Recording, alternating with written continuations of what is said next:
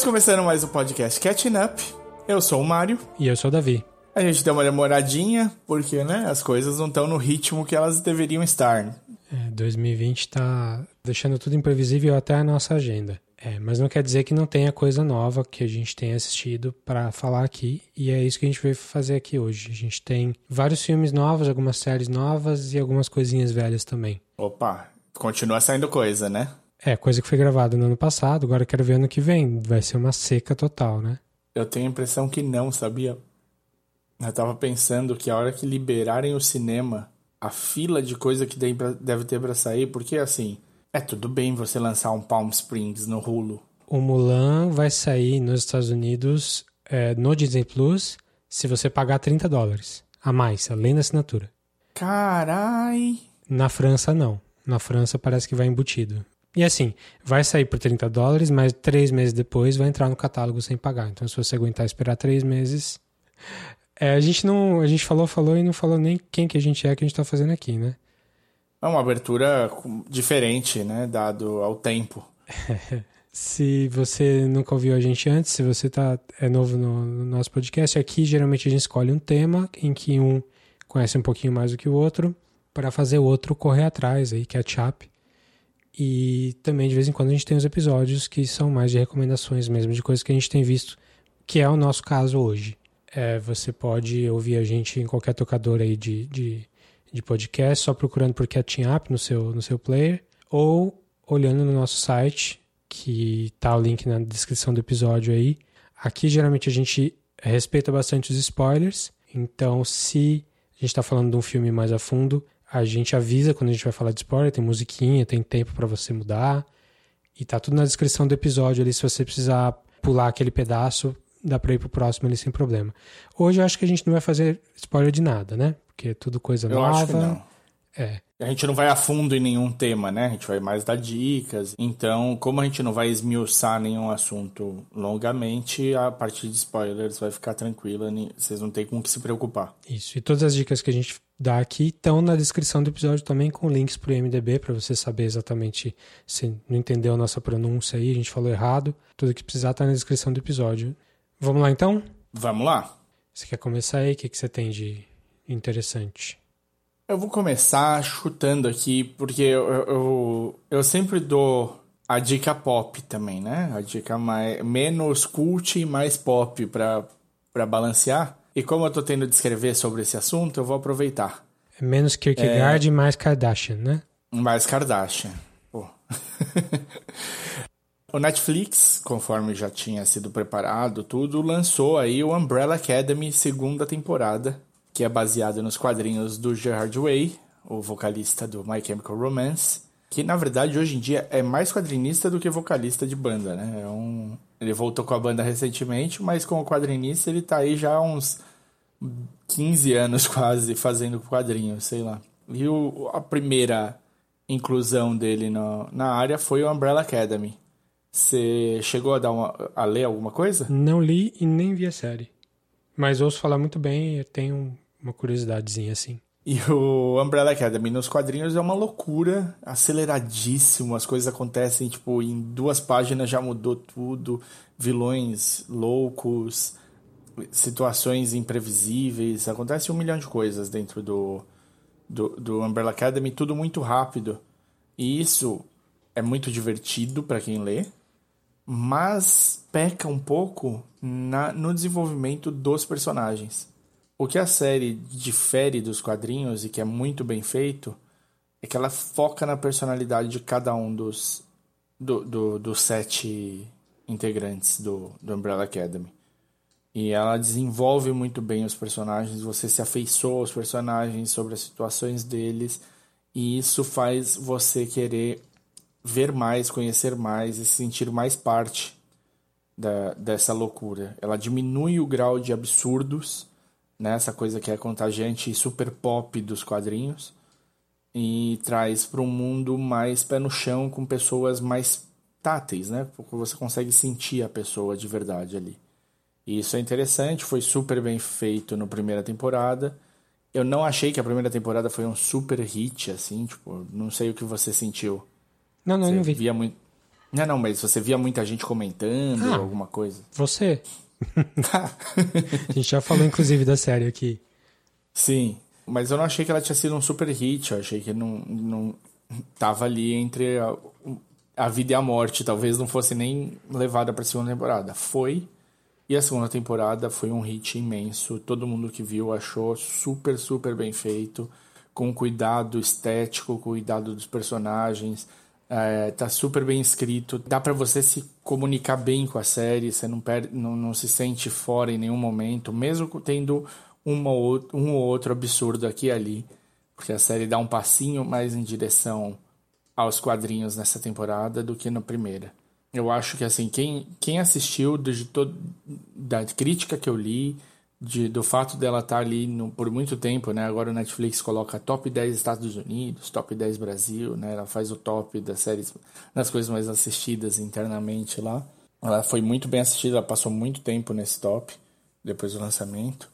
E a crítica e quem, pessoas próximas minhas que assistiram, todo mundo achou de tirar o chapéu essa segunda temporada aí. Você viu todos? Vi, vi em dois dias. Estou escrevendo sobre para um site e então eu tinha de estar bem, bem preparado. Essa é super maratonável, assim. Vale o jabá aí, dizer onde você está escrevendo ou ainda não? Vale, é para o site da, da Marina, no, que é sobre My Chemical Romance, especialmente, então, né, sobre a banda do cara. E aí, obviamente, elas, as meninas que fazem o site falaram, olha, você tá vindo aí do mundo dos quadrinhos, acho que faz mais sentido você escrever pra gente do que a gente falar. E eu fui e fiz. O site chama Fake Your Death Brasil. Tem a ver com a música da banda tal. Eu que não sou super da, do, da dessa cena emo, é, vou falar bem por cima da coisa, mas quem, quem acompanhou, quem curtiu, sabe bem, conhece bem esse, esse meio aí. Então, as meninas estão fazendo um trabalho super legal lá, é, vale, vale muito a pena. Elas até estrearam o podcast delas, que está indo pro segundo episódio. Olha por só. acaso, por acaso eu editei o primeiro, mas já falei que acabou essa várzea aí. Agora elas que editem. Então, se você quiser achar aí o, o que o Mário escreveu, na descrição do episódio tem o link pro site. E é o site onde tem o podcast também, se você for dessa onda do My Chemical Romance. Exato. Beleza. Só pra falar que já que eu tô nessa área pop e não precisar voltar para isso depois, acabou a brilhante série que você também acha maravilhosa. Eu tenho, du sem du sombra de dúvidas, todo mundo que ouve e acompanha Agents of Shield. Momento de Não tem nada silêncio. contra Agents of Shield.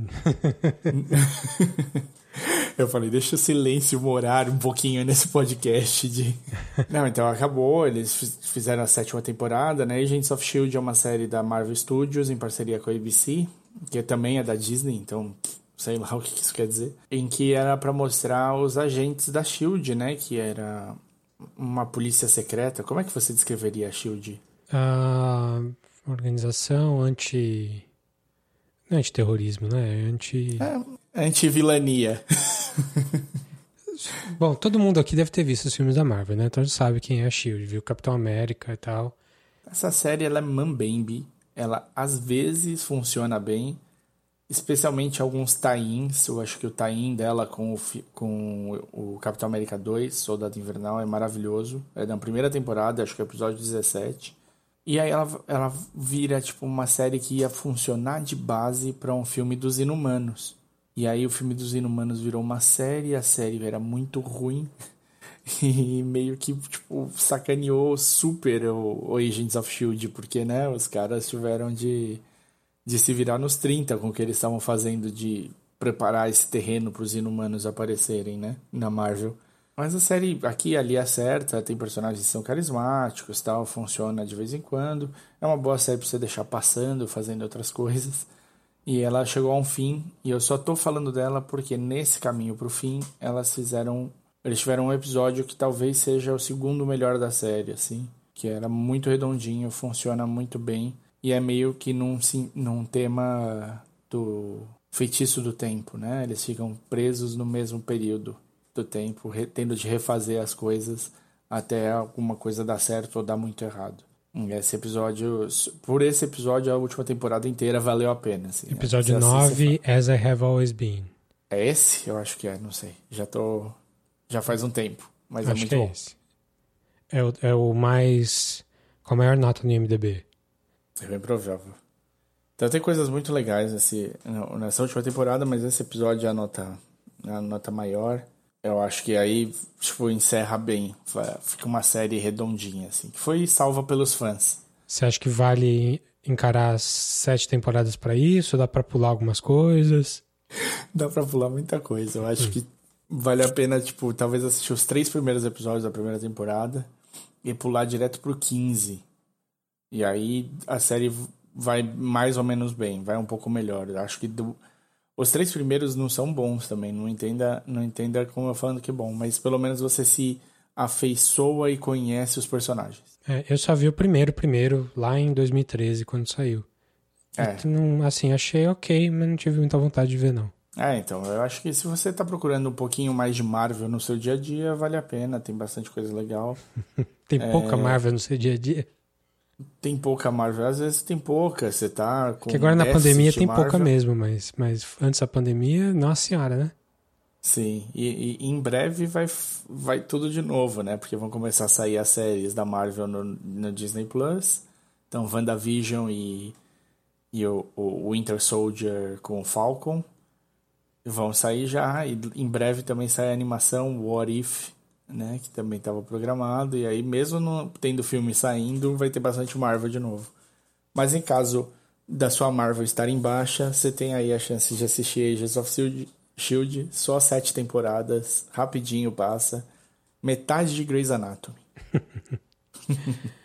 Bom, eu ia fazer um cavalo de pau aqui e falar de umas coisas super cultas e tal, mas já que você falou de Groundhog Day, eu sou obrigado a pegar essa ligação aí e falar do filme do Hulu, que foi comprado em Sundance por um valor, maior valor de Sundance, de, venda de filme de Sundance todos os tempos, 12 milhões, não sei o quê, chamado Palm Springs, o filme do Andy Samberg, com o Andy Samberg, não, dele. É do, Ele não tem. Ele não, dirige, não dirigiu, não, não produziu nem nada. Ah, pro- ele, pro- ele, o, ele e Lonely Island produziram, mas o, a direção e o roteiro são de dois caras novos. Primeiro filme deles. Que legal. E, é, o filme chama Palm Springs, você viu, né? Sim, senhor, sim, senhor. É um filme que já virou um subgênero, né? Filmes feitiços do tempo. Tipo Edge of Tomorrow, do Tom Cruise. Tipo Happy Death Day, aí, de terror, né? Terror meio comédia. E tipo Russian Doll, aquela série que a gente falou aí ano passado da Netflix, bem legal. Então Você é acha um, um não tem um nome para esse tipo de é, filme? tipo Groundhog Day, né? É, seria filme de time loop, mas quem mais fez Sim. time loop além do Groundhog Day? Sim. Tá, teve, sei lá, a garota que pulava no tempo lá do mangá, mas fora isso. Enfim, é, o Palm Springs é uma. Não é uma releitura do, do Groundhog Day, mas ele- ela usa o, a mesma proposta. A pessoa tá inexplicavelmente presa num, num dia, num dia que não é bom, que acontece um monte de merda. E essa pessoa, no caso, é o Andy Samberg. É, o que eu acho legal do filme é que ele começa onde o Groundhog Day demora, sei lá, uma hora pra chegar, assim. Ele já começa o filme com o cara há muito tempo já nesse loop, meio que acomodado com o que tá acontecendo, meio resignado. Tá, já estou Sim. no time loop. Então ele é um filme que começa tipo no segundo ato, assim, pra mais até. E eu adoro que- que ele fala de cara, tipo, quando é, é perguntado, ele fala, é, é que nem um daqueles time loops, né? É, Tipo, ele pois já- é. Ele já usa o conhecimento da cultura popular pra isso. Faltou falar, né? É tipo Groundhog Day, sabe? Ele não falou o nome do filme. Não sei se existe esse filme nesse universo dele. Mas enfim, é, não, não acho que dá pra considerar isso spoiler, né? Meio que premissa do filme, ele está no time loop. Sim. Também acho que não dá pra considerar spoiler que ele, aca- ele acaba não estando sozinho no time loop em algum momento do filme. Então ele não é o único personagem principal. Tem, tem mais gente ali, tem nem todo mundo tá envolvido no time loop, mas tem mais de uma pessoa envolvida no time loop. E a, a co-protagonista aí é a How I Met Your Mother, Mother, né? Kristen Milioti. Christian Milioti, isso aí. E é um filme, achei engraçado, engraçadinho, gostosinho de ver, assim, tem umas ideias interessantes, não revoluciona o gênero, subgênero. É, assim, vale assistir, não vale esperar muito, assim, principalmente porque tudo que ele traz de novo, o Russian Doll já tinha trazido de novo ano passado. Não existindo o Russian Doll ano passado, esse filme seria muito mais interessante, eu acho. Verdade. E eles foram Concordo. feitos mais ou menos na mesma época, né? Sei lá. É, o Russian Doll saiu no começo do ano passado e em que esse filme já estava, no mínimo, sendo rodado. Então não, já estava já tava escrito e tal, não tinha nem como eles saberem. Mas achei gostosinho de ver, acho que vale a pena. É um filme. É, é, é engraçado, é divertido, mas não espere muito. O que, que você achou? Não, eu me diverti bastante com o filme. Eu acho que ele tem boas sacadas para para a situação proposta, né? Inclusive, talvez ele seja o único que apresenta mais de um personagem preso no time loop, né? Não, Russian Doll é... tem isso também. Ah, tem, é verdade. Tem mesmo. Exatamente por isso que eu acho. É, sem dúvida, sem dúvida. Eu tinha esquecido desse detalhe.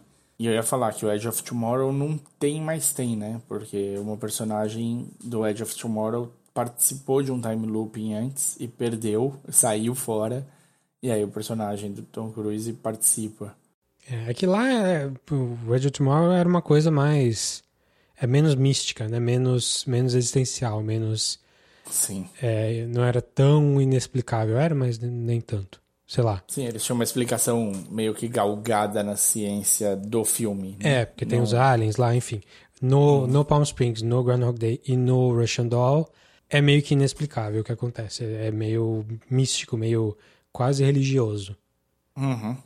Não, eu gostei bastante, eu gosto bastante das interações. É, eu acho que tem uma saída inteligente, apesar de não ser o foco do filme é ter uma solução para ele, né? O, o, foco do filme é outra coisa. E não tem como não gostar do Andy, né? Ele é muito carismático, funciona super bem do. Sim.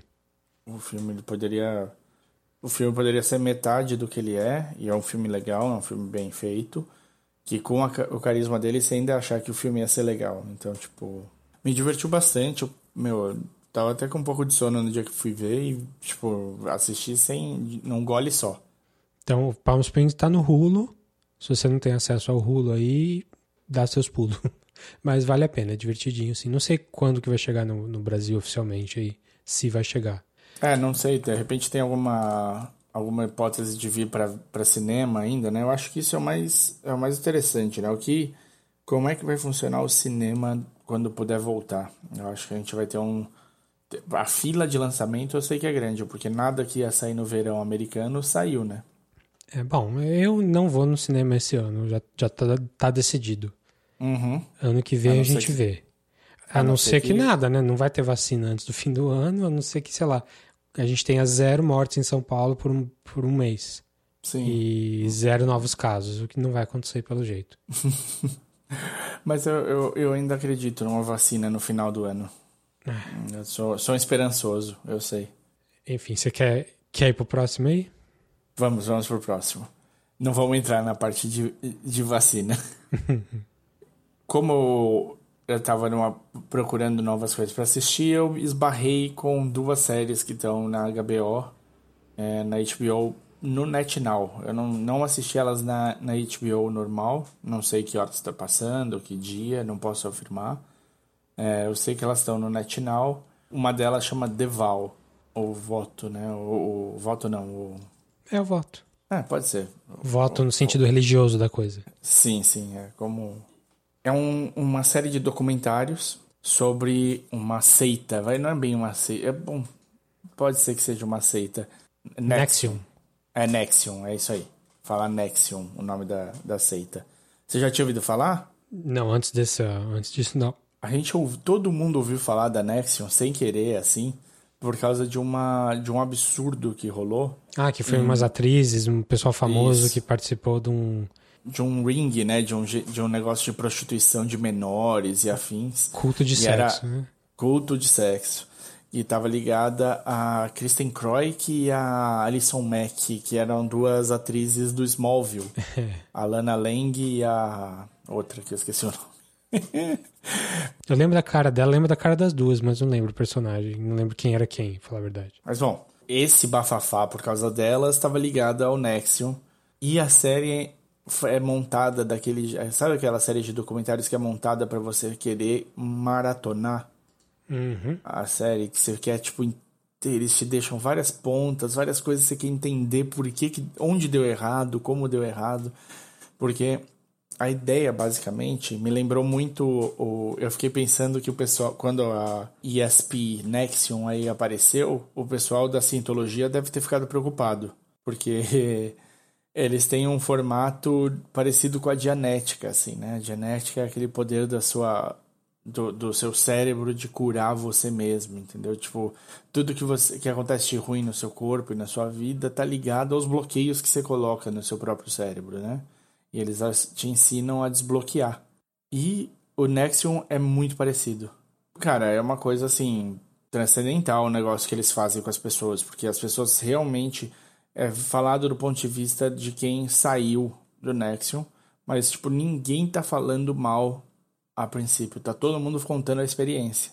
Por mais que aqui ali você olhe e fale, essa pessoa tá com um pezinho na consciência, assim, do, do, que ela tá falando e tal, você não sabe disso ainda. Tipo, eu não consigo. Você pode ler na pessoa e tal, mas uma parte dessa leitura sou eu procurando, né? O, o, o, onde vai dar o problema. Basicamente, os personagens principais, um é um cara que chama Mark, não sei das quantas, que é o diretor daquele filme What the Bleep Do We Know? Ave Maria. É. só, ele... só picareta, né? O cara, o cara faz um filme picareta, abre um culto picareta. Não, e ele, ele entra nesse culto. Ele não abriu, ele é levado para dentro. Então, são esses tipos de personagem. No final do primeiro episódio, o Alison Mack acabou de entrar pra, pra essa seita. Mas basicamente é uma ideia de que, tipo, você pode trabalhar no seu no, no, tudo que você fala, tipo, ah, tenho medo de altura, não sei o que lá, são coisas limitantes que você se impôs. É, Essa blá, blá, ideia do blá, blá, blá de autoajuda que a gente ouve o tempo todo e... Sim, eles vendem isso como ciência. Esse é o negócio. Eles falam que tem toda uma ciência por trás. E assim, nesse episódio, eu vou dar um mini spoiler do episódio, mas tipo, não vai... É só para te fisgar um pouco mais. Eles mostram eles tratando é, a síndrome de Tourette em duas pessoas e essas duas pessoas se curando. Aham. Uhum. eu esperei a sua reação. Então, assim, onde vai dar errado, o que, que vai dar errado, ainda não deu para sentir.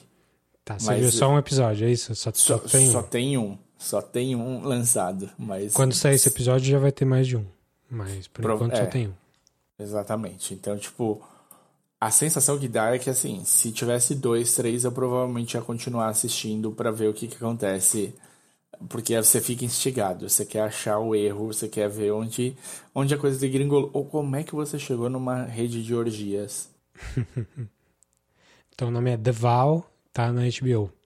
HBO. É, eu sei que você tem mais um para falar, mas deixa eu já emendar no seu, já que você falou de documentário da HBO. Por favor, por favor, eu não ia falar do outro não de crime, eu vou falar de um documentário da HBO de crime chamado I'll Be Gone in the Dark, que é, é baseado no livro, na verdade é baseado na história e no livro da Michelle McNamara, que é conhecida assim, além da, da, do trabalho dela nessa área, ela também é foi casada com o Patton Oswalt, que é um comediante que a gente sempre fala aqui, que a gente gosta bastante. Ela morreu tragicamente, assim, é, nada a ver com crime, nada. Ela, ela morreu antes de terminar o livro. Então, terminaram o livro, hum. as pessoas que hum. estavam ajudando ela ter, terminaram o livro e colocaram esse, é, fizeram esse documentário que não é só sobre a história do livro, mas também é sobre ela. São seis episódios de mais ou menos uma hora dessa investigação que ela fez, ela que não era profissional nisso, ela é uma escritora, e ela gostava muito de true crime. Ela começou a ir atrás de uma história de um serial killer que atuou na Califórnia nos anos 70 e ela, ela conectou meio que dois serial killers que ela achava que eram um só.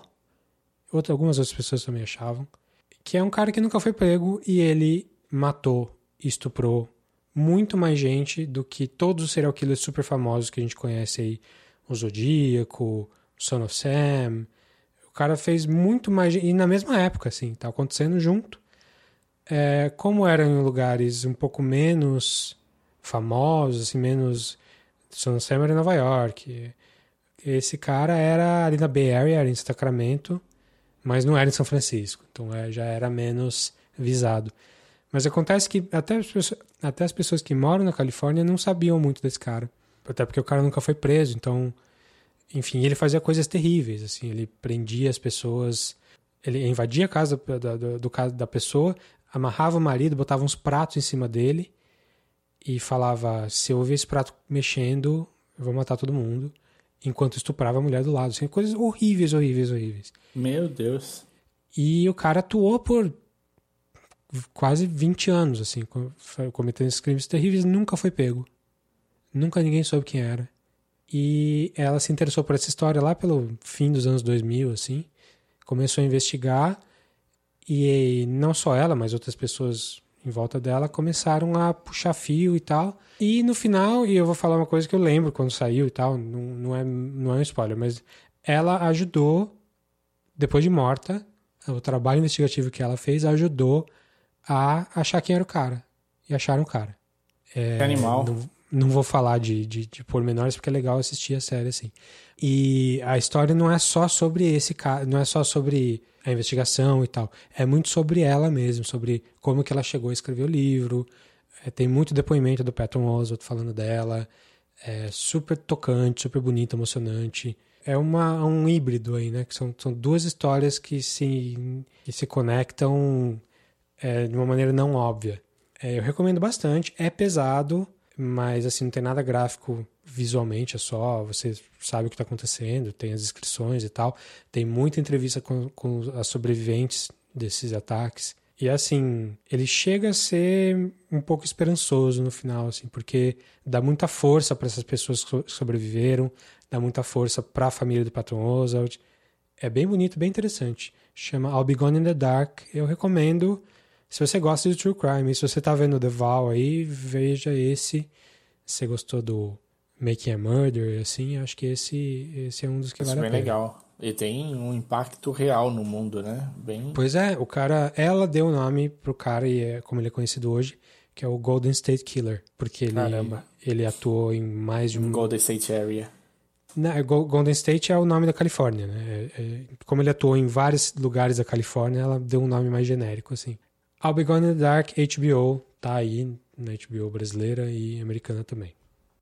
Que legal. Muito bom. Então, para manter num, num, num, nível mais sério, é, eu vou falar de um documentário que eu acho que a gente não falou quando a gente deveria ter falado. Hum. Não sei se você tinha assistido ou não. Que chama I'm Not Your Negro. I Am Not Your Negro. Eu falei dele no nosso episódio sobre racismo, que é do James Baldwin. Mas se você viu, quiser falar dele, eu adorei. Ah, então, eu ia falar justamente que eu gostei muito. É um documentário chamado I'm Not Your Negro, do James Baldwin, com narração do Samuel Jackson. É baseado no manuscrito né, do, do que ele não acabou, o Baldwin, né? Isso. O Remember isso. This House. E fala de três. Eh, segue a vida de três caras do movimento pelos direitos civis, né? Do que é, a gente já falou bastante de dois, do Martin Luther King Jr. e do Malcolm X mais um que eu não conhecia, e que eu vim conhecer no, no documentário, Medgar Evers, né? Sim, também não conhecia. Cara, muito pesado, né? Como de se esperar. São três caras que a vida é marcada por, pela violência, né? Sem dúvida. Os três morrem num, numa diferença de cinco anos, né? O Medgar morre em 63, o, o, o Balcon X em 65 e o Martin Luther King Jr. em 68, né? Se eu não estou errado. São 93 minutos, uma hora e meia de documentário. E o mais legal é que, assim, muito fácil de achar. Ele tá inteiro no YouTube. Sim. Pra assistir. Então, ele tipo, tá no Netflix americano também, descobri esses dias. Mas não no brasileiro.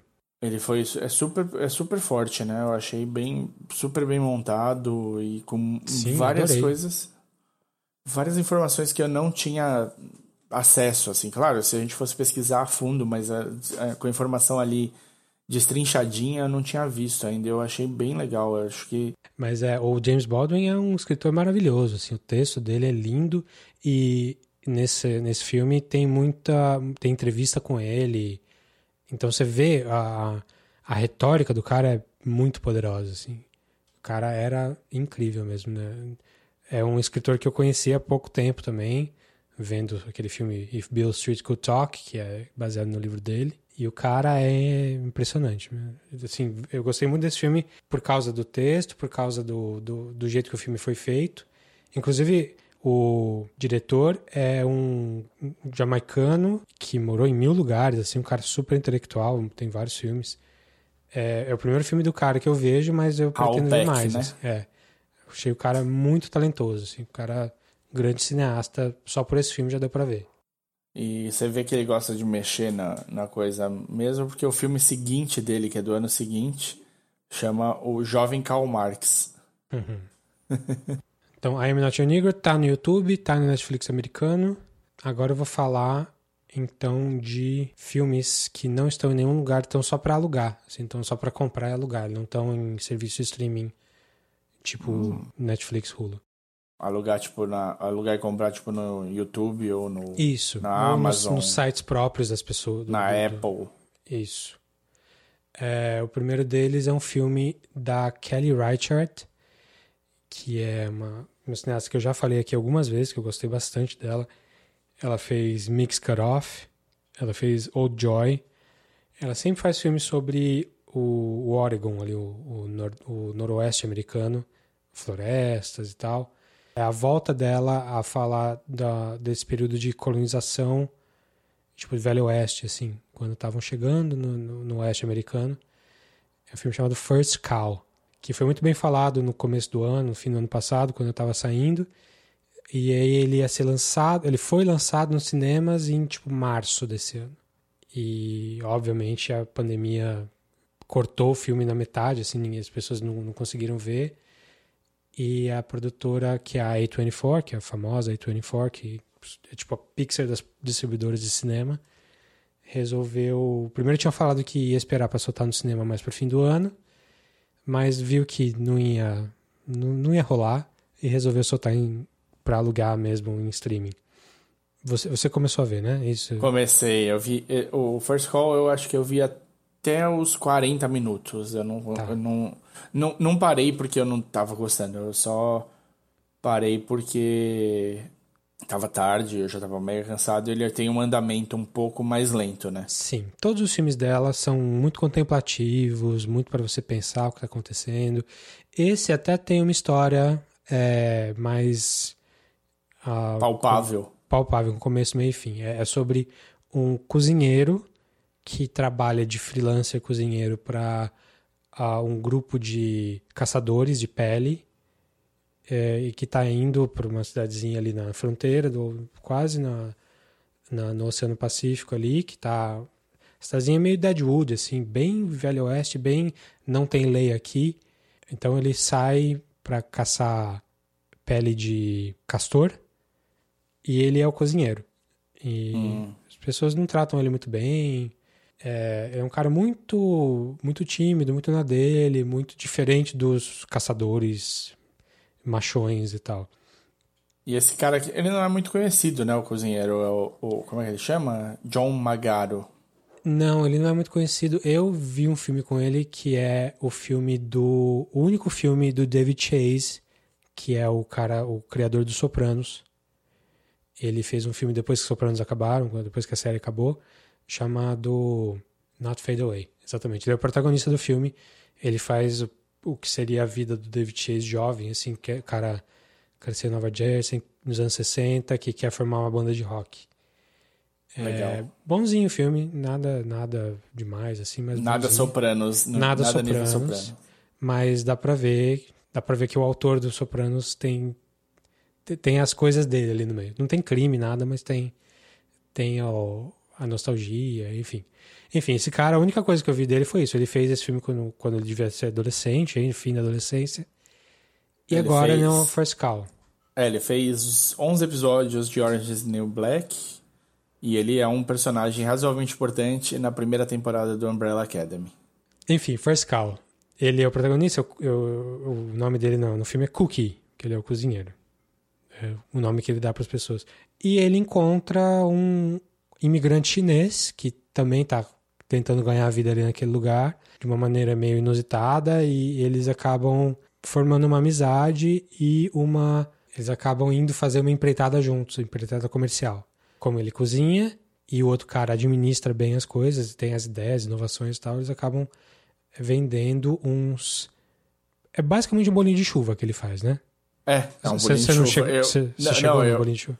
É que tá no trailer. Então tá. eu já eu vi o trailer antes de ver o filme e é, é um bolinho de chuva. Eu, a hora que eu olhei, eu falei, é um bolinho de chuva. Não tem como não É um bolinho de chuva. É uma massa que eles fritam e vendem ali, naquele lugar que só tem homem, que só tem gente de fora e que ninguém vive muito tempo ali. Ele traz uma coisa maravilhosa que todo mundo gosta de cozinhar e tal. Só que para fazer isso ele precisa de leite. Leite. E nesse lugar só tem uma vaca que é a primeira vaca do território do Oregon ali, que é do. Não é o prefeito, ele é o tipo dono do lugar. Fazendeiro, dono ali. Não é, não é fazendeiro, mas enfim, ele tem uma vaca. Então eles roubam o leite dessa vaca. A história é essa. Assim, a premissa, que não é bem premissa, é um pouco mais, é como que esse cara cria essa, essa empreitada comercial aí de, nesse lugar é, inusitado e faz essa amizade. Então é um filme que vai falar sobre amizade, vai falar sobre é, um pouco dessa questão de honestidade, de, de do, do, fraco roubar do, do forte, do, do, pobre roubar do rico.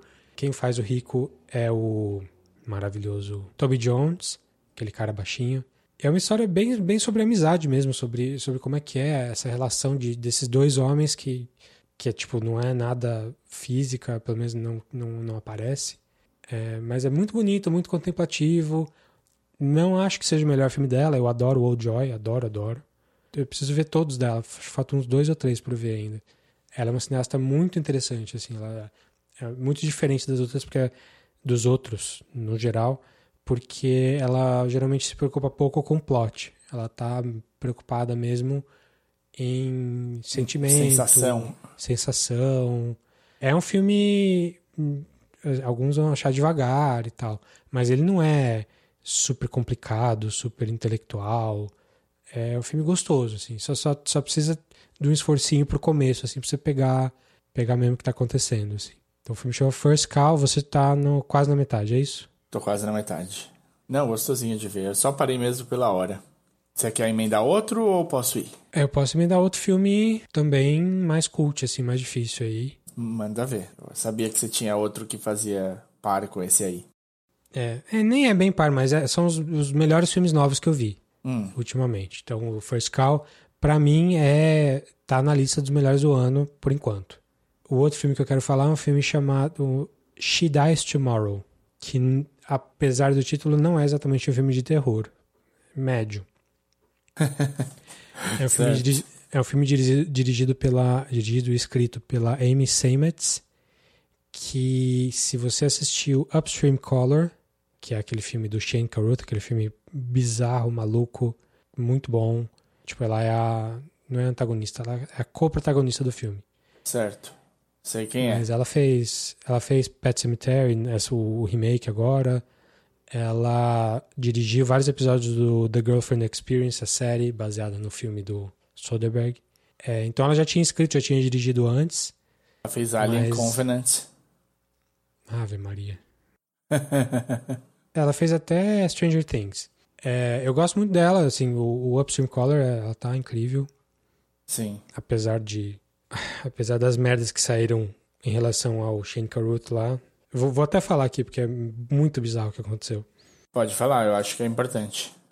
Esse filme tava para sair, tipo, na semana, e na semana anterior, o Shane Carruth, que tem lá o Twitter dele, é, tweetou.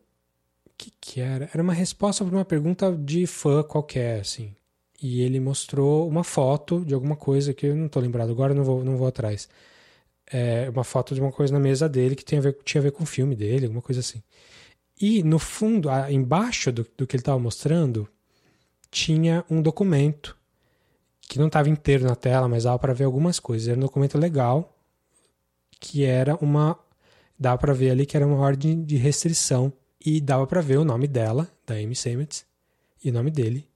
Então era uma ordem de restrição que ela pediu contra ele e foi acatada. Ele está proibido de chegar perto dela. Meu Deus do céu.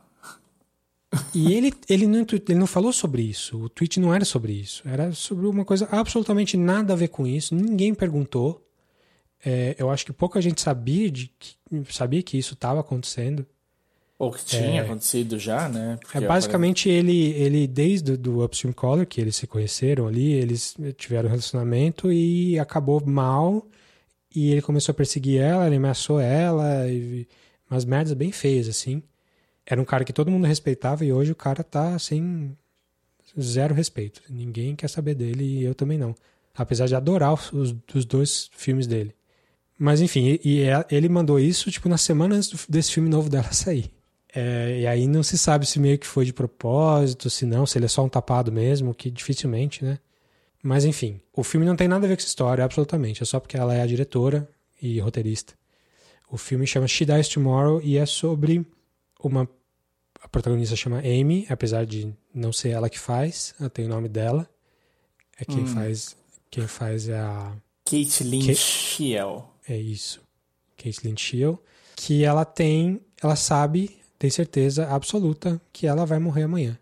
E ela é, tem aquela sensação assim, é, não vai acontecer mesmo e o mundo acabou e eu vou morrer amanhã. E é contagioso.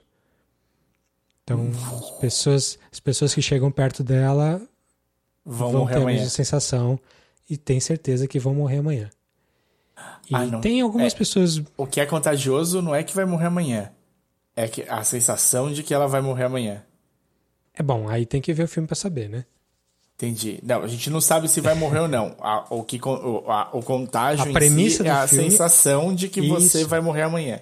A premissa do filme é a, ela tem certeza que ela vai morrer amanhã e todo mundo que chega perto dela fica com essa certeza que vai morrer amanhã. Interessante. Interessante. Pode ser bem. Tra... Falam de histeria em massa ou não?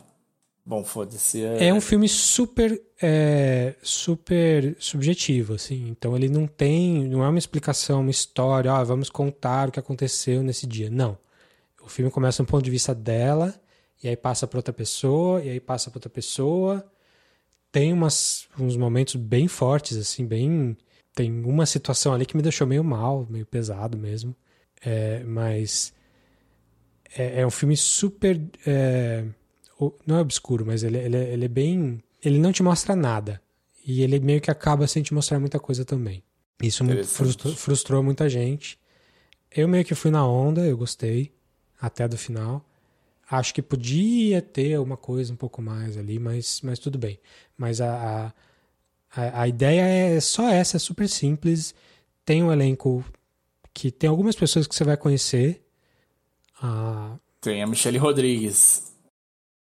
Tem a Michelle Rodrigues no papelzinho, tem a Jane Adams, que é uma pessoa que você vai olhar pra cara dela, não, já vi essa mulher. Ela fez Happiness, ela fez o Brilho Eterno, lá o Eternal Sunshine. Sim. Papel também pequeno. Tem o Chris Messina, que já é um pouquinho mais conhecido, que é um ator meio bonitão, fez Damages, fez... Argo. Uh, Argo, um monte de coisinha assim, que você também não é um cara... nunca Ele nunca é protagonista, mas você ele conhece. Ele sempre tá lá. É. é.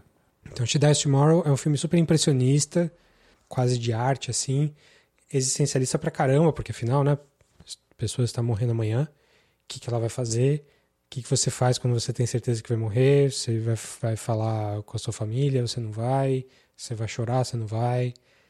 É muito interessante, entendo que é polêmico, que muita gente não vai gostar, que ele pode não ser satisfatório, mas eu achei uma das experiências mais legais de, de filme desse ano. Que convenhamos, né? Não tá, não tá tudo isso ainda. Mas recomendo bastante. She Dies Tomorrow tá para alugar aí no iTunes da vida, no Google Play, não sei. Mas enfim, é um filme sobre depressão, então você vai. É, se você tá na pegada de um filme, sobre depressão, vai fundo, que esse é muito bom. Boa. Parece, parece interessante. Eu acho.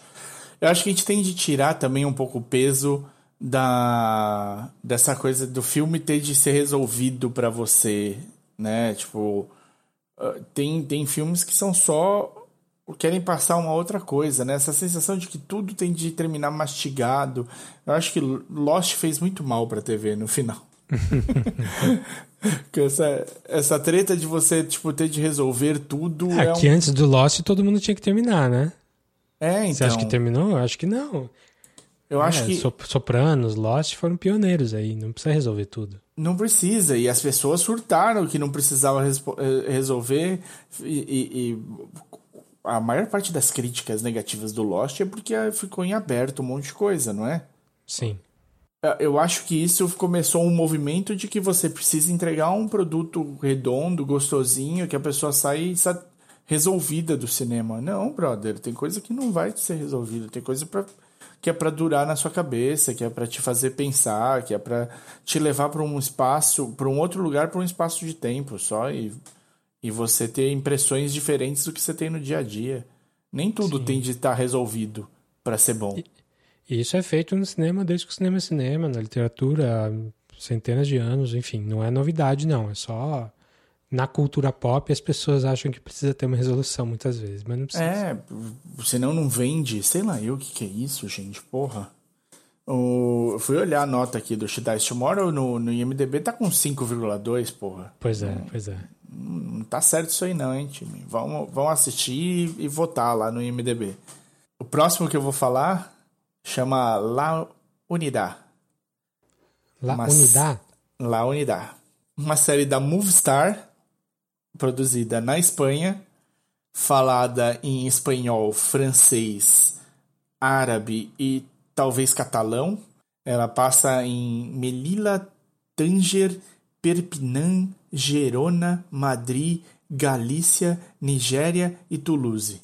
É uma série de poli- investigação policial e conta os esforços de uma unidade em prender o Salah al-Garrebi, um terrorista que era super buscado e tal, que dizia que ia ser o, o braço direito de um dos terroristas mais buscados do mundo. Esse pessoal montou uma operação para prender e o que acontece, né, tanto na operação quanto pós-operação. Tudo E é bem- história real. Parece, eu não consegui garantir pra você que é real ou não. Pra, parece que sim, porque olha, ele fala, é baseado em testemunhos inéditos dos, dos profissionais que, ligados à luta ante- antiterrorista. Então, tipo, parece ser real. Aqui no Brasil ela tá na HBO, na HBO, e eu vou ter. Ela tá saindo acho que um episódio por semana. São seis episódios. Tem três já no, no HBO. Cara, é bem legal. Tem um, tem um negócio que eu não sei exatamente se é, é pelo estilo. é, tem um que meio novela no meio. Que é a parte de dramatização da vida do pessoal ligado à, à, à caça. Todo o resto é super bem feito. E aí você tem um pouco do, da, da vida pessoal. Quem, o casamento, a vida em casa, o que faz, o que fez, sabe? Tipo, tem um. E, e isso tem um, me deu uma sensaçãozinha de novela. Assim, um pouco. Não é o espanhol falado, né? Então, eu fiquei com essa sensação. Eu não sei se é por causa disso ou se é pelo jeito que é feito. Porque aí eu fiz um, um- um- minha comparação dessa série é muito parecida com a ideia do, do Homeland. Uhum, E faz sentido. Foi o, o- o- assim, assistindo a sensação que dá, assim, eles são um pouco mais a, a ação feita contra o terrorista é maior do que você vê no geral no Homeland. Homeland é- são grupos menores e a ação tem muita polícia, tem muita coisa, tem ação rolando em três países diferentes, acontecendo ao mesmo tempo. É, você até se. Não é que você se perde, mas tipo, você não sabe quem é o cara principal que eles estão tentando pegar. E aí eu falei, poxa, e aí vai pra essa coisa da vida pessoal de cada um. E eu falei, cara, porra, eles mostram pra caralho a vida da. É Carrie. Carrie, Carrie Matheson. Carrie. A Claire Danes, a personagem da Claire Danes é a- a Carrie. Eles mostram muito da vida pessoal dela, né? Tipo, todo o jeito que ela lida, todas as relações também é, pessoais dela. Sim. Você tem muito disso. E eu não senti esse ar de novela que eu senti nesses episódios da unidade. Mas o. Mas é, pode ser, pode ser ou pelo jeito que é filmado e a ênfase que dá, ou pelo, por- pelo fato de ser espanhol e a minha cabeça tá super trabalhada nessa, sen- nessa sensação. Mas o resto, a trama e algumas reviravoltas, tem algumas coisas muito inteligentes que, é, que a unidade faz, que eu achei bem, bem interessante. E achei muito, muito legal da HBO pegar uma série que não, não é produção dela, e trazer para o país. Né? Trazer para cá. É, pra eu não assistir. lembro de ter visto isso na HBO americana, não. Talvez seja lá, eu que não vi. Achei Mas bem... tá, tá na brasileira, legal. Tá, achei bem interessante, assim. Então... Tem cara de série do Globoplay. Globoplay não. Globoplay não, o Globosat. Não é Globosat o canal? O, não, tem, você tem os canais Globosat. Canal Mais, como é que é? Mais Globosat. Mais Globosat, certo. Não, para mim eu fiquei com uma cara de do Eurochannel, um pouco. Porque a, a, a parte filmada da ação é tão bem feita e com acabamento de luxo, assim, de, de cinema. Então vou ficar no tema, no tema de crime aí da HBO de novo, que é o, a série do Perry Mason, o reboot da franquia de livros e série de TV do Perry Mason. Falaram é, legal dessa série aí. Não é o, o personagem de Perry Mason não é da nossa época e se, se for ver não é nem da época dos nossos pais, assim, é uma coisa se passa nos anos 30 e ele ficou famoso até os anos 60, se muito. Eu lembro do seu Madruga falando do Perry Mason em um episódio do Chaves. assim. É um advogado famoso para de resolver casos difíceis. Ele é o Sherlock Holmes dos advogados. Perry Mason é uma, é uma série de livros dos anos 30 de um advogado super fodão que resolve crimes difíceis. Então é uma, é uma pegada no ar. É, só que depois que virou série de TV, era uma coisa que, sei lá, seu, seu vô assistia para passar o tempo. Não era nada super edgy, assim, sangrento e tal. A HBO pegou essa história e chutou o balde, assim, que na primeira cena, no primeiro episódio do Perry Mason, tem um bebê morto e a, mostra ali o bonecão que eles fizeram do bebê morto, um crime terrível.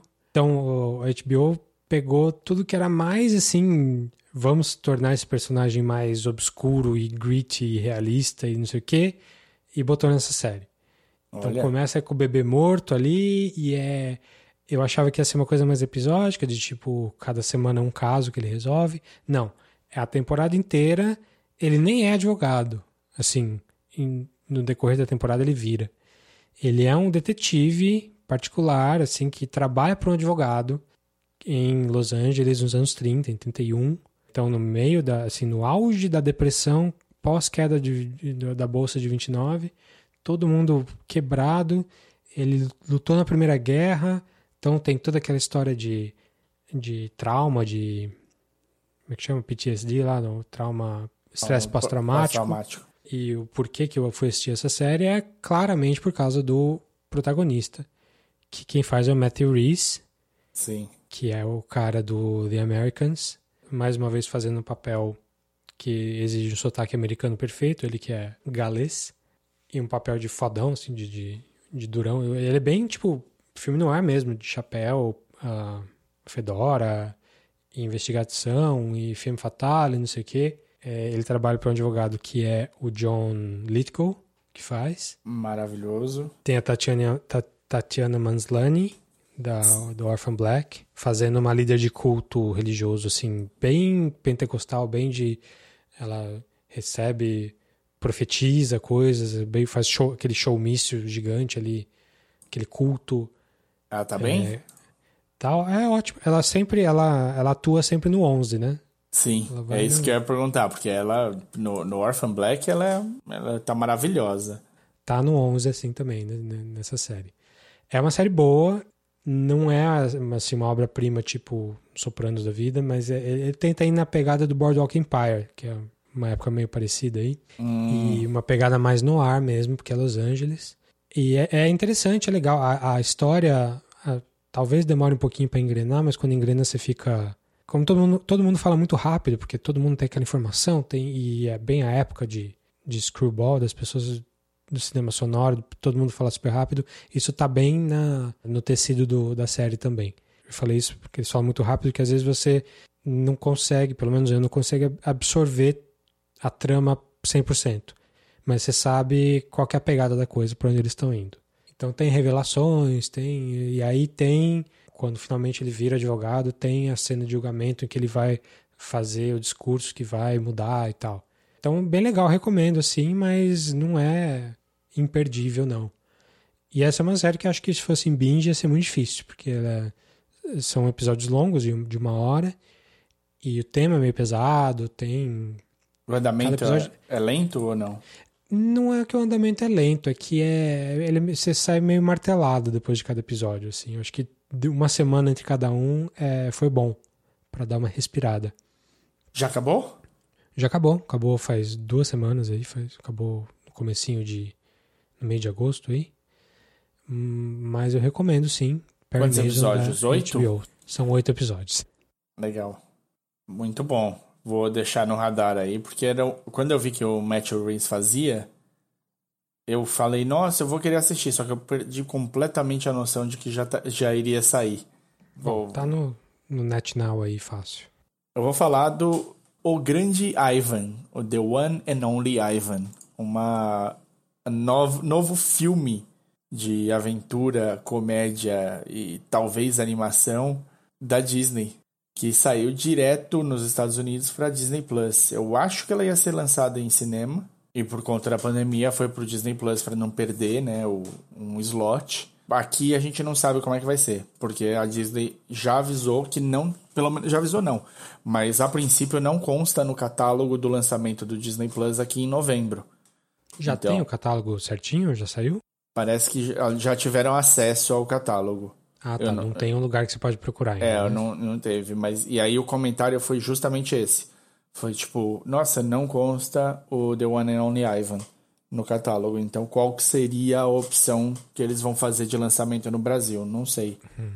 Mas ele tá lá no Disney Plus, é o grande lançamento da Disney Plus atual nos Estados Unidos. Então, tipo, provavelmente deve estar tá sendo bem assistido nesse, nesse período, porque, né, falta de opções de novidade, sai um filme grande.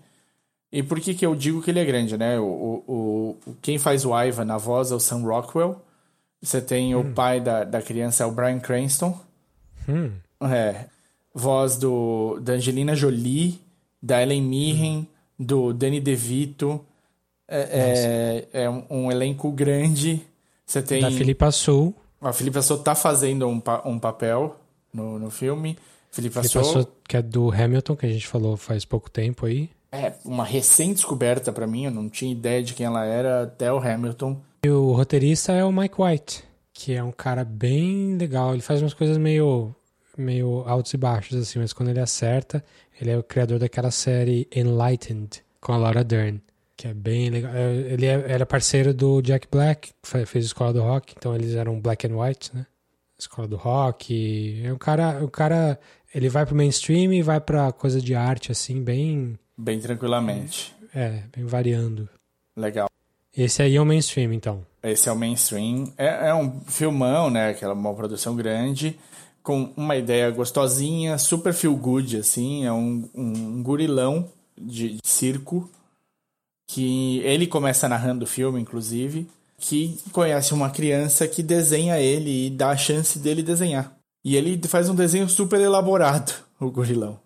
E aí, tipo, começa a virar grande atração. Peraí, você tem um gorila que desenha. e aí. E a história é real não? Não, não. É, é, é, todo, todo mundo fala no filme.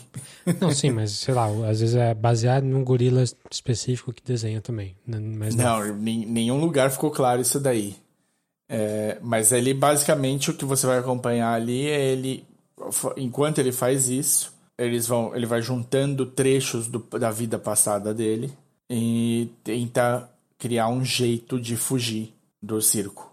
Certo. E é um filme família? Como é que é? É um filme família, é um filme super, tipo, tem sequências super fofinhas. É gostosinho, é um feel good, assim, tipo, Disney, né? De certa maneira. Então, lógico, a Disney sabe traumatizar em alguns momentos, como a gente conhece com a mãe do Bambi. Mas uhum. o. Mas também. E o pai do Simba. Pai do Simba. E muitos outros. Eu tô descobrindo isso agora, assim. É, tô sentindo isso na pele agora, mostrando pro meu filho esse tipo de filme. Ah, a paternidade. Nossa, não, mas é pesado mesmo, né?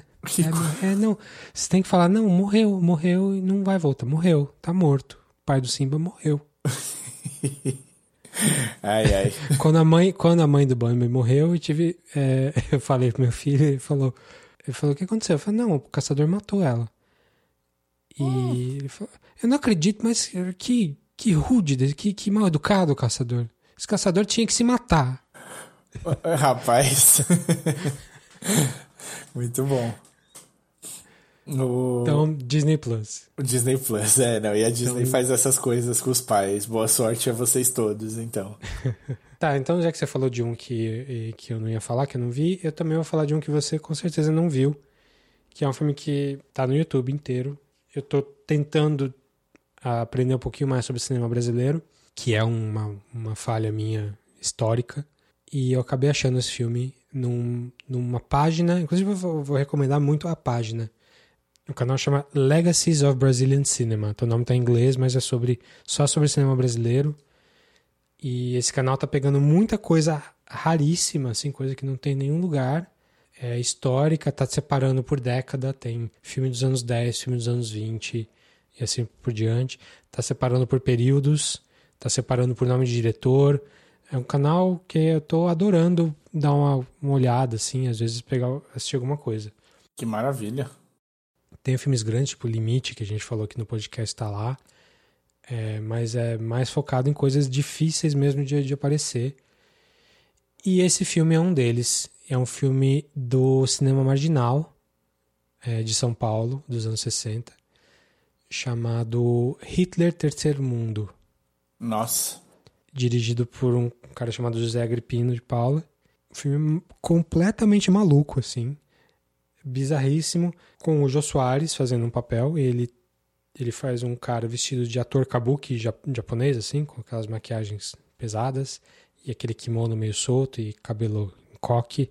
No centro de São Paulo, entrando numa Kombi, indo numa favela e botando um monte de criança dentro do, do, do da Kombi, tipo, 35 crianças dentro da Kombi.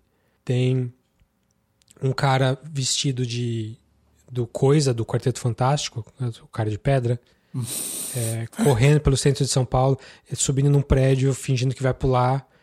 E a polícia, de verdade, a polícia no meio do AI-5, assim, o filme é de, de 69, 68. É, então, no meio do AI-5, a polícia de São Paulo mesmo, polícia militar, vai tentar prender o cara vestido de coisa e topa fazer uma gravação com os caras, é, fazer parte do filme.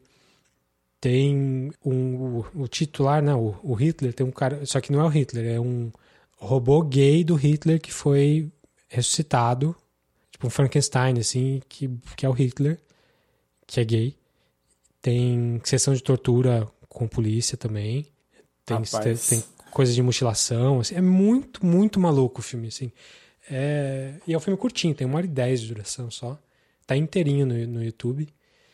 Tá com legenda em inglês, e você precisa da legenda, porque às vezes não dá para ouvir o que, que eles estão falando. Foi um filme feito, assim, punk mesmo, feito é, sem, sem recurso nenhum, com sobra de filme.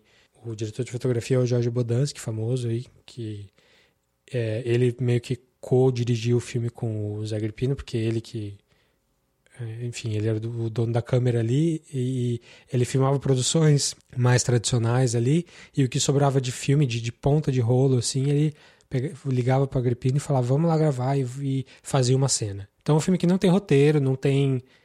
Ele não vai muito para lugar nenhum, mas ele é tão bizarro que ele vale a pena, assim como o impacto da arte em você. Que loucura. Não, ele. Você mandou algumas fotos desse filme, é um absurdo atrás de absurdo, né? O coisa. É tudo. é tudo incrível. E o Jorge coisa Bodansky. sendo preso. O Jorge é, Bodansky sim. é o pai da Laís Bodansky, né? Sim, sim. Você ajuda aí a diretora do Bicho de Sete Cabeças. Cheia de Saudade, um, As Melhores Coisas do Mundo, um monte de filme aí que ficaram bem famosinhos. Sim, uma das grandes diretoras da história do Brasil. Excelente diretora. E tem um, um dos projetos mais legais que, de, de cinema no país, que é levar o cinema para cidades que não tem cinema, né? Fazer projeção na, no, na parede com som do, saindo do carro, para dar chance de, das pessoas das cidades pequenas que não tem cinema e que vêm o cinema através da TV, né? É, ter a experiência de ir ao cinema. Uma loucura. Sim. Hoje ela é diretora da, da SP Cine, se não me engano. Olha que legal. Ela tá no papel, num, numa posição legal hoje de, de, de política. É, enfim. Mas esse é o filme do pai dela ainda. É, então, é, recomendo sim, mas assim, é bizarro pra caramba, não vai, não, não vai te contar uma história, é só pra você sentir mesmo. E ele é meio pesado, tem umas cenas é, bem. Até não sei como é que o YouTube não, não cortou algumas coisas. Que geralmente o YouTube não deixa, não permite tudo. É, mas é, é legal para conhecer a história mesmo. O filme foi feito no calor da, do regime militar, assim, quando tava apertando mais. E ele é bem subversivo mesmo. Então o filme chama Hitler Terceiro Mundo. E o link para ele tá no, na descrição do episódio. Legal. E fiquem de olho nesse canal. O canal parece ser muito bacana também. Sim. Legacies of Brazilian Cinema. Maravilha. Bem recomendado. Também vou colocar o link dele separado. Os meus dois últimos, Davi, eu vou deixar você me dizer o que, que a gente faz, em que ordem. O Lovecraft, o Lovecraft Country, eu acho que a gente vai acabar falando mais especificamente dele quando ele acabar. Sim, então, só para chamar a atenção. Sete, oito semanas. Então a gente não vai falar muito, até porque você só viu um, né? Eu vi dois. Sim. Quando tiver saído esse episódio, já, já, já vamos ter uns três, eu acho. Provavelmente. Então acho que dá para falar dele mais rapidinho. Então, Lovecraft Country. Isso. Série nova da HBO. Tá passando de que dia aqui no Brasil? Tá passando domingo à noite, que é no, no, no slot que era do Game of Thrones, do Watchmen. É a série prime time da, da HBO agora é essa. Verdade. Nas próximas 10 semanas. E dá pra ver que os caras estão botando dinheiro nela, assim, dá...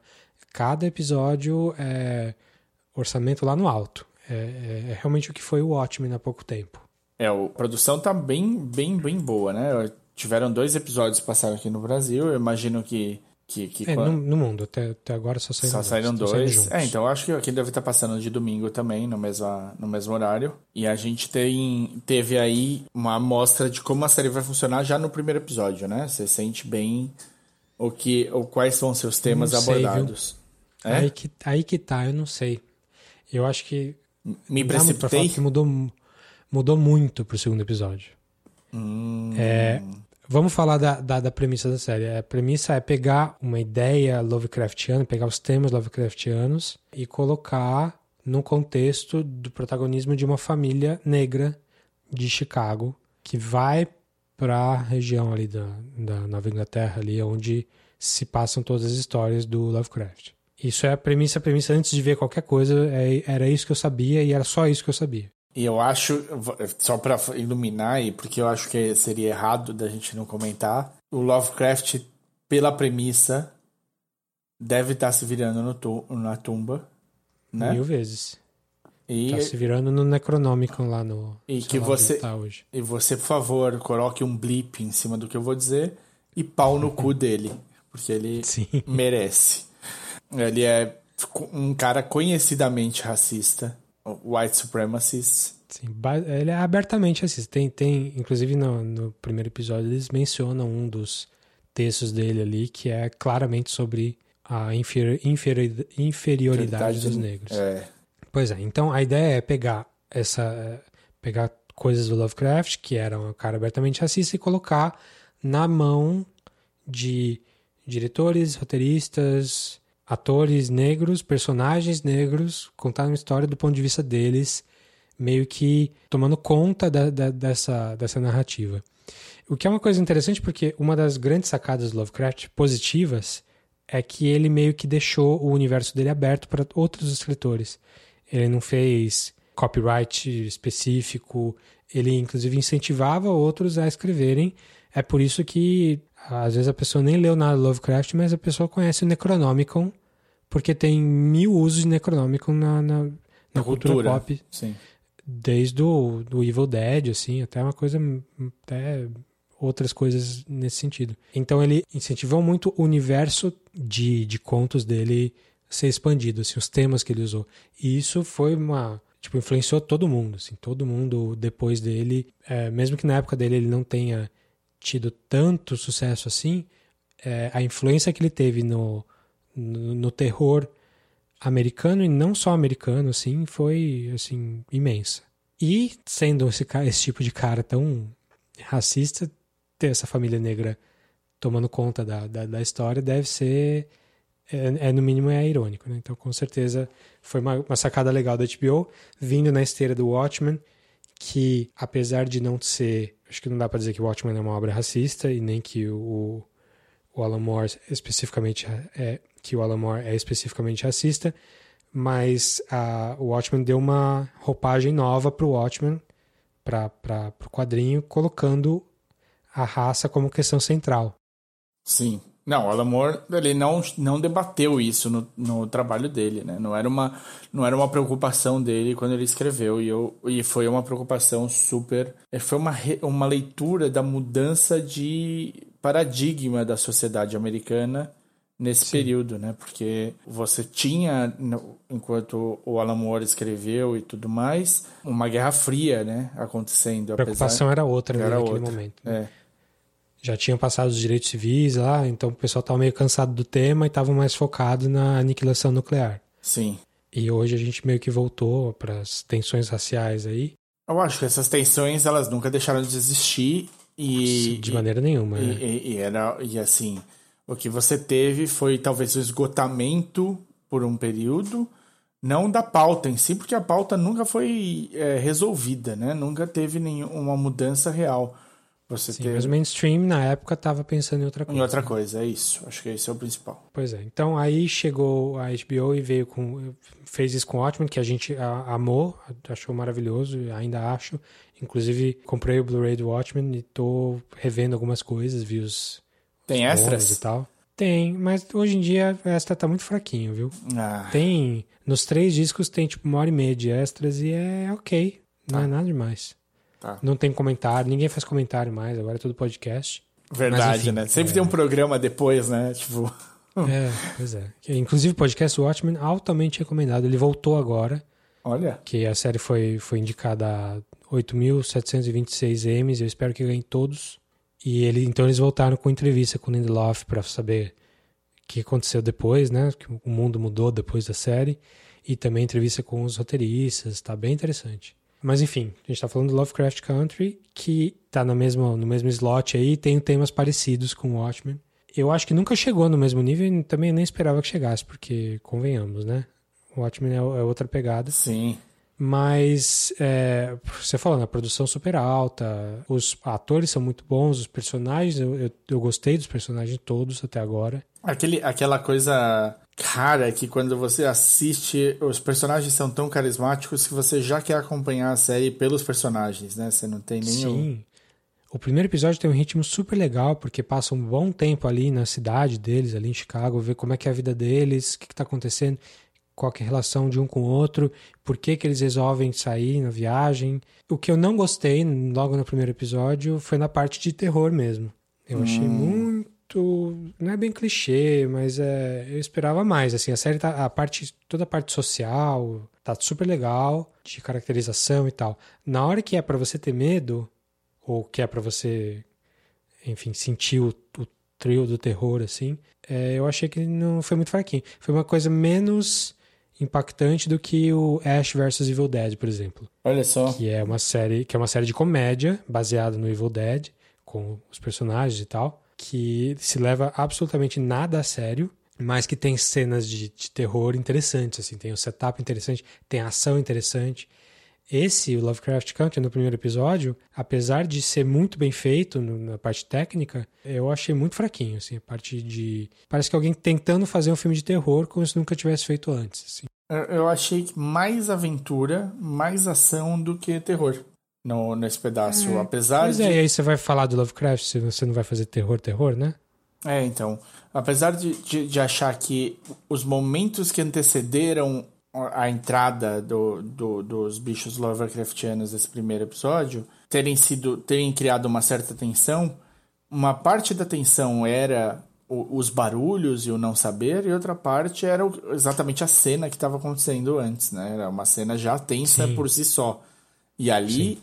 O que estava causando a tensão era justamente a situação racial aquele pedaço dele ele dirigindo é, uhum. é, antes do pôr do sol, maravilhosamente bem, bem criada. Tipo, um, um Spielbergiano, assim, eu diria, né? Aquela coisa do carro do, do, do, do, do encurralado.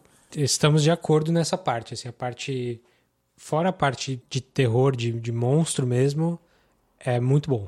Sim, É, é E muito- você não achou tão ruim a parte de terror, eu já achei mais fraquinho. É, não, eu não achei de terror pe- per se, assim. Eu, eu fiquei imaginando que, tipo, ah, uma primeira inclusão, você não vai direto pra, pro, pro, pros bam, bam, bam pro, pros heavy hitters do, do Lovecraft no primeiro episódio. Você vai por uma... Então, então, aí, eu não vou dar spoiler nenhum, zero spoiler de tudo que a gente tá falando. Mas tendo visto o segundo episódio, Hum, o, o que o primeiro foi bem bem contado no sentido de você ter tempo de viver os personagens e tal, o segundo é plot, plot, plot, plot, plot, plot. Parece que é uma temporada inteira em um episódio. As coisas que acontecem ali, e eu tô falando sem ter visto o terceiro, quarto, quinto, sexto, até, sei lá, dez. Então eu sei que a série vai outro, a série tem que ir pra outros lugares, mas é, até agora é, o impacto que eu tenho de ter visto o segundo episódio é caramba, eu tava esperando o que aconteceu hoje ser no penúltimo episódio, antepenúltimo, sei lá. entendi. Muita coisa aconteceu e não é só pela surpresa, é só porque eu achei que foi pior mesmo. Foi, foi corrido, foi sendo meio que ser apresentado para personagens que não são importantes, que desaparecem logo depois. Tem muita desenvolvimento de personagem que você não tem tempo de saber o que está acontecendo, assim, muda muito mesmo. Então eu não gostei muito do segundo, não. Não achei que a série ficou ruim nem inassistível. Vou continuar vendo pelo menos mais um ou dois aí, provavelmente mais. Mas o segundo eu achei bem mais fraco do que o primeiro. Tô preparado, então. Vou, vou assistir preparado. Vamos falar, então, da nossa última aqui? Já que a gente gastou até bastante tempo falando de um, de um episódio só. Pois é, a gente vai falar de novo de tudo isso quando for falar especificamente do, do da filme. Vamos falar da última, da última coisa que também é da HBO. Então hoje a gente falou de, sei lá, seis, sete coisas da HBO. Eu gostaria de poder dizer que é patrocínio HBO desse podcast. Quem Infelizmente, é HBO não patrocinou a gente. Fica a dica, hein, HBO. que é a série que não é da HBO originalmente, era uma série originalmente da BBC, já tinha passado lá há um tempo, há uns, uns meses, e foi pingando na HBO agora, só chamada I May Destroy You. Escrita, diri- dirigida não, mas... Ela, ela participa da direção. Ela, é que é o, o parceiro dela, o Sam Miller, que dirige mais, mas ela participa da direção também. Muito bem, ela é uma, uma artista completa. A, é- ela é a Michaela Cole, que é uma atriz... Eu já tinha visto ela numa série do Netf- que tá no Netflix também, chamada... Teve, teve. Chewing Gun.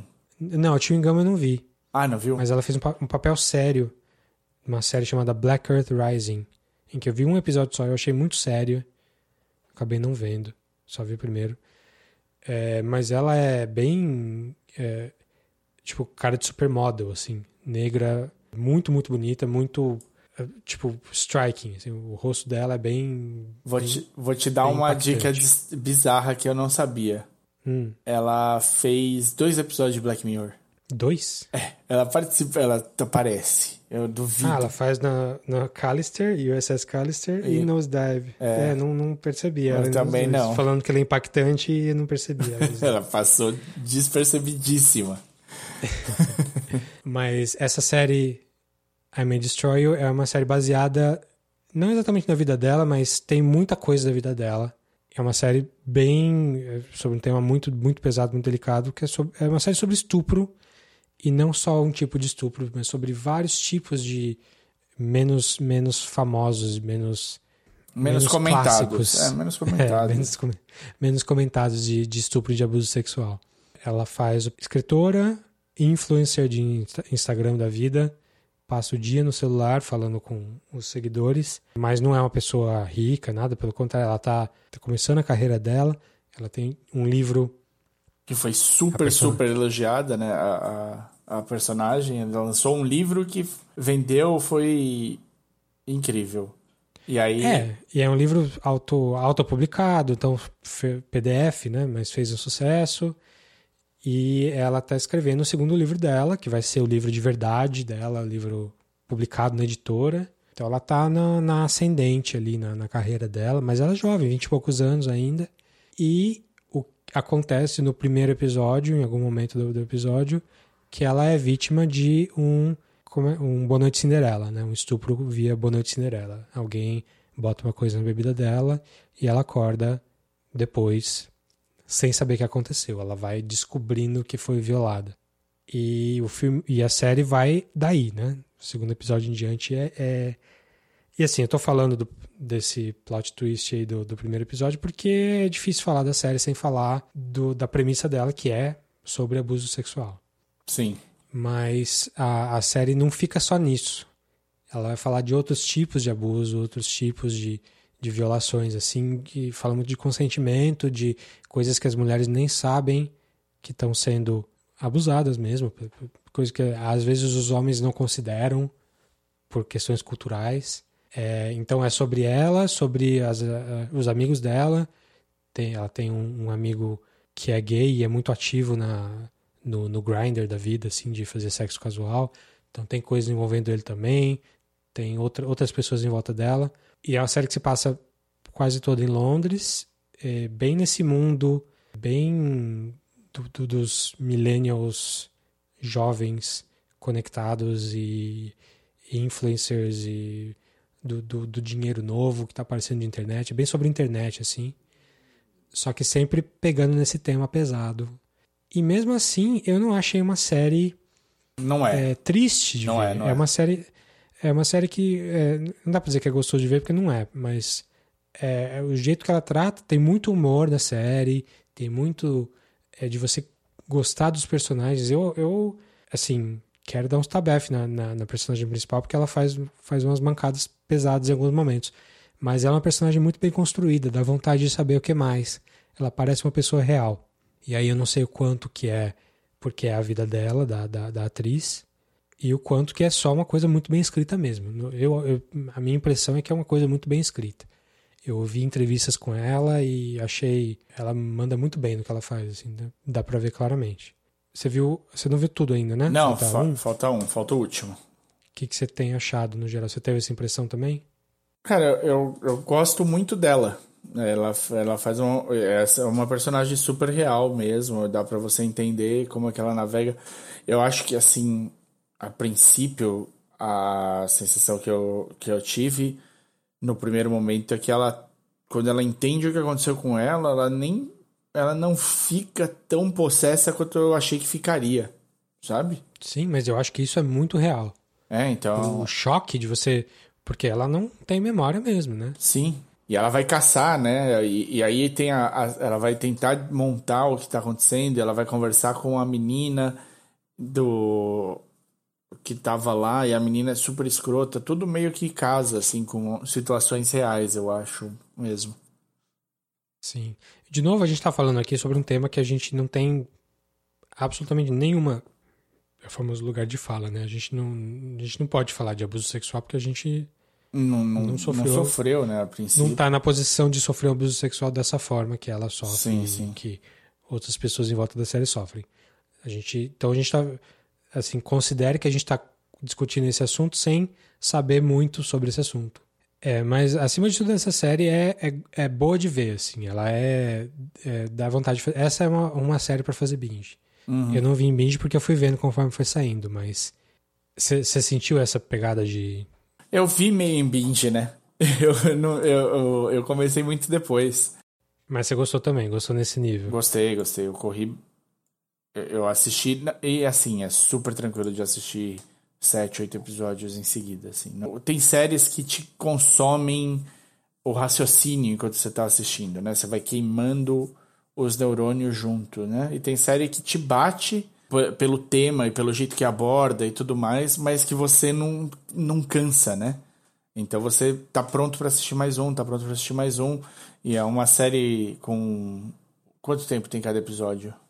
Meia hora. É, então. Você encaixa um no outro, um no outro, sem problema, assim. Quando você vê, foram três horas, você já assistiu metade da série. Pois é. Então, nós dois recomendamos bastante. É, eu senti uma pegada meio high maintenance, sabe aquela série? O cara que vende maconha em Nova York na bicicleta. Ele passa o dia, então são meio que várias curtinhas e ele é o de, de pessoas moradores de Nova York, pessoas mais ou menos da cidade de 20 e poucos, 30 e pouquinhos anos. Acho que eu sei qual é, da HBO também, né? É, a HBO comprou e fez temporadas novas. Era uma série do Vimeo. Ah, de, de tá. Pílulazinhas. Então é bem essa pegada social para você ver a galera é, que tá vivendo hoje. Acho que deve ter uma pegada meio Girls também. Eu não, eu não assisti Girls para saber, mas minha impressão é que esse tipo de. É, o jovem recentemente independente lidando com os problemas dele num grande centro urbano, nesse caso é Londres. Eu vi, eu vi Girls. Eu acho que assim, Girls até. Girls aborda algumas vezes assuntos bem sérios também, no, no, no mesmo estilo do, do I May Destroy You. Mas eu acho que elas têm mais dificuldade de vender seriedade. Hum. Pelas personagens criadas e tal. A sensação que, que me deu de Girls é que elas são muito afetadas em querer ser adultas ao invés de serem adultas, sabe? De lidar hum. com, a, com a realidade ali direto, assim. Isso é uma coisa que vai vai acontecer mais para frente. É, é, é, ainda muito a virada do, do jovem que tá achando que tá acontecendo na vida, sabe? E a, a, a, adultidade, a maturidade vai chegando mais pro final da, da série. Eles tiveram tempo, acho que Girls tem seis temporadas, né? Também a gente tá mais velho, né? Sim. A gente tem uma. exigindo algo um pouco mais é, com conteúdo, assim. É, eu tive, eu tive a sensação de, de falar para uma geração que não era minha. Foi, acho que, a primeira vez que eu, que eu senti isso na cara, assim, sabe? Eu, eu reconheci a geração, eu reconheci pessoas, não era, não era impossível de reconhecer pessoas próximas que agiam de forma parecida. Mas foi a primeira vez que eu olhei e falei, meu, isso não tá falando para mim não tá, não é para mim essa série, tá falando para outras pessoas. E acompanhei a série inteira mesmo assim. Tem, tem um episódio, tem alguns episódios maravilhosos, inclusive na última temporada, se não me engano, tem um episódio que é, que é muito bem feito, assim, a, a situação toda é muito bem construída e é muito legal, mas porra, demorou uma série inteira para ter esse episódio, assim, eu fiquei meio hum. Então tá, então recomendamos bastante a May Destroy You. É, não fizemos uh, uma análise mais a fundo aí, porque não temos essa capacidade hoje. É, se você se identifica aí mais, com mais propriedade para falar, fala com a gente, a gente conversa. Pô, com certeza. De, de, discutir aqui no podcast também. Mas enquanto isso, fica a recomendação. É uma ótima série, trata de temas muito pesados. Ela vai te deixar pensando muito, só que ela não vai te deixar desgraçado da cabeça, assim. É, é uma série que dá para ver mais de um episódio porque ela tem elementos de leveza, de humor, é, apesar de tratar de, ser, de temas super sérios ao mesmo tempo. Então, tô, vou, vou acompanhar a, a, a, criadora daqui por diante porque acho que mandou muito bem mesmo. Então, Me Destroy tá na HBO, já tem todos os episódios aí, são episódios curtinho, curtinhos, recomendamos bastante. Perfeito. Tá bom por hoje? Tá bom por hoje. Falamos, demos bastante dica, eu acho que por muitas vezes nas nossas dicas a gente falou dos serviços de streaming, né? Porque eles tinham mais material preparado para sair e a gente vai voltar para isso com certeza. Tem uma, uma série de séries chegando agora aí para Amazon Prime, para Netflix, que estavam já encomendadas, né? Dia 4, por exemplo, sai The Boys, a segunda temporada. Estou bastante hum. empolgado para ver. Tem a Amazon Prime, inclusive, tem dois filmes que pareceram muito legais aí. É, é um com Mark Ruffalo, não sei se chegou a ver. Dark Water? Dark Water. Você viu? Eu vi e odi odiei. É mesmo? Obrigado. Odiei. Olha lá. Um... e assim, eu falei, há poucos episódios atrás, eu falei de Safe. É. é o filme com a Julianne Moore. Sim. Sobre, é, sobre ela, ela acha... Tem um pouco do She Dies Tomorrow, né? Ela, ela sente que ela tá sendo... Ela tá, ela tá ficando doente porque ela não sabe se é por causa da poluição, se é por causa da sociedade, se é uma coisa dela e o filme é misterioso, assim, o tempo todo. Maravilhoso o filme. E esse cara, esse diretor, fez outros filmes famosos. Fez esse, fez Carol. E o último dele é esse Dark Water aí, que é uma história real sobre é, um caso de da, da Dupont, que nos anos desde os anos 50, quando criou o Teflon, estava é, soltando coisas no rio e, e basicamente dando câncer para todo mundo em volta.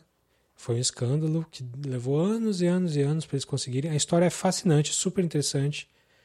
o filme é tão, mas tão sentimônios, assim, de tipo, eh, mas uh, vou, vou contar essa tragédia e é, o Mark Ruffalo é o, é o, advogado que vai tentar desenrolar o caso, meio Aaron Brockovich da vida. Hum. Ele é um filme que tá, ele tá, tão, ele tá do lado certo, mas ele trata a história toda com, de uma forma muito caricata. Eu achei muito fraquinho. É aquela coisa de tipo, você é mais crítico quando alguém tá do seu lado e comete uma mancada do que quando alguém que tá do outro lado comete uma mancada do mesmo nível, assim. Hum. Porque você espera que o, o, outro time vai fazer merda, porque você sabe que a argumentação deles é fraca, não sei o quê. E nesse caso eu achei a argumentação muito fraca. Assim, a história é legal, ler, eu prefiro ler as reportagens é, sobre o assunto, ou, sei lá, a Wikipedia me pareceu mais interessante. Rapaz, é. bateu firme. Então fica a não é, dica então... aí para fechar o episódio. Pois é, Dark Water, ou Dark Waters, não lembro exatamente. It's a no. Eu achei bem. É. E de novo, eles estão contando a história que tem que ser contada, assim. É, foi um desastre ambiental, a Duplon é uma filha da puta até hoje. Eles nunca reconhecem que o, é o composto deles que está criando problemas, e aí quando reconhecem, eles só trocam o composto e botam outro que dá problema igual. Um monte de gente morreu, e a gente está usando panela com teflon até hoje. Dá raiva e tal, mas podia ser um filme muito melhor. Sinceramente, podia ser um filme muito melhor. Ah, que pena.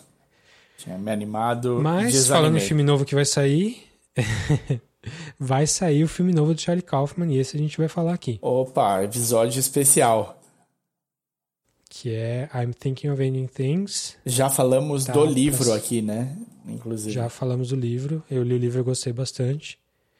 E tô esperando aí que o filme vá ser melhor que o livro. Maravilha. Você vai sair. Quando você estiver ouvindo isso, talvez já tenha saído, porque sai dia 4 de setembro. Então, corram aí, corram aí pro Netflix, que aí a gente vai comentar. É, então, ficamos por aqui hoje. Se você quiser falar com a gente, feedback, ideias, sugestões, podcastcatchingup.gmail.com ou no twitter.com.br podcatchingup e no instagram.com.br podcatchingup. Isso. Também a gente está no Facebook, que é o facebook.com.br podcastcatchingup. E pessoalmente nós estamos no Twitter, eu sou arroba dedonato. E eu sou arroba o desinformante. Ficamos por aqui, até a próxima. Valeu! Falou!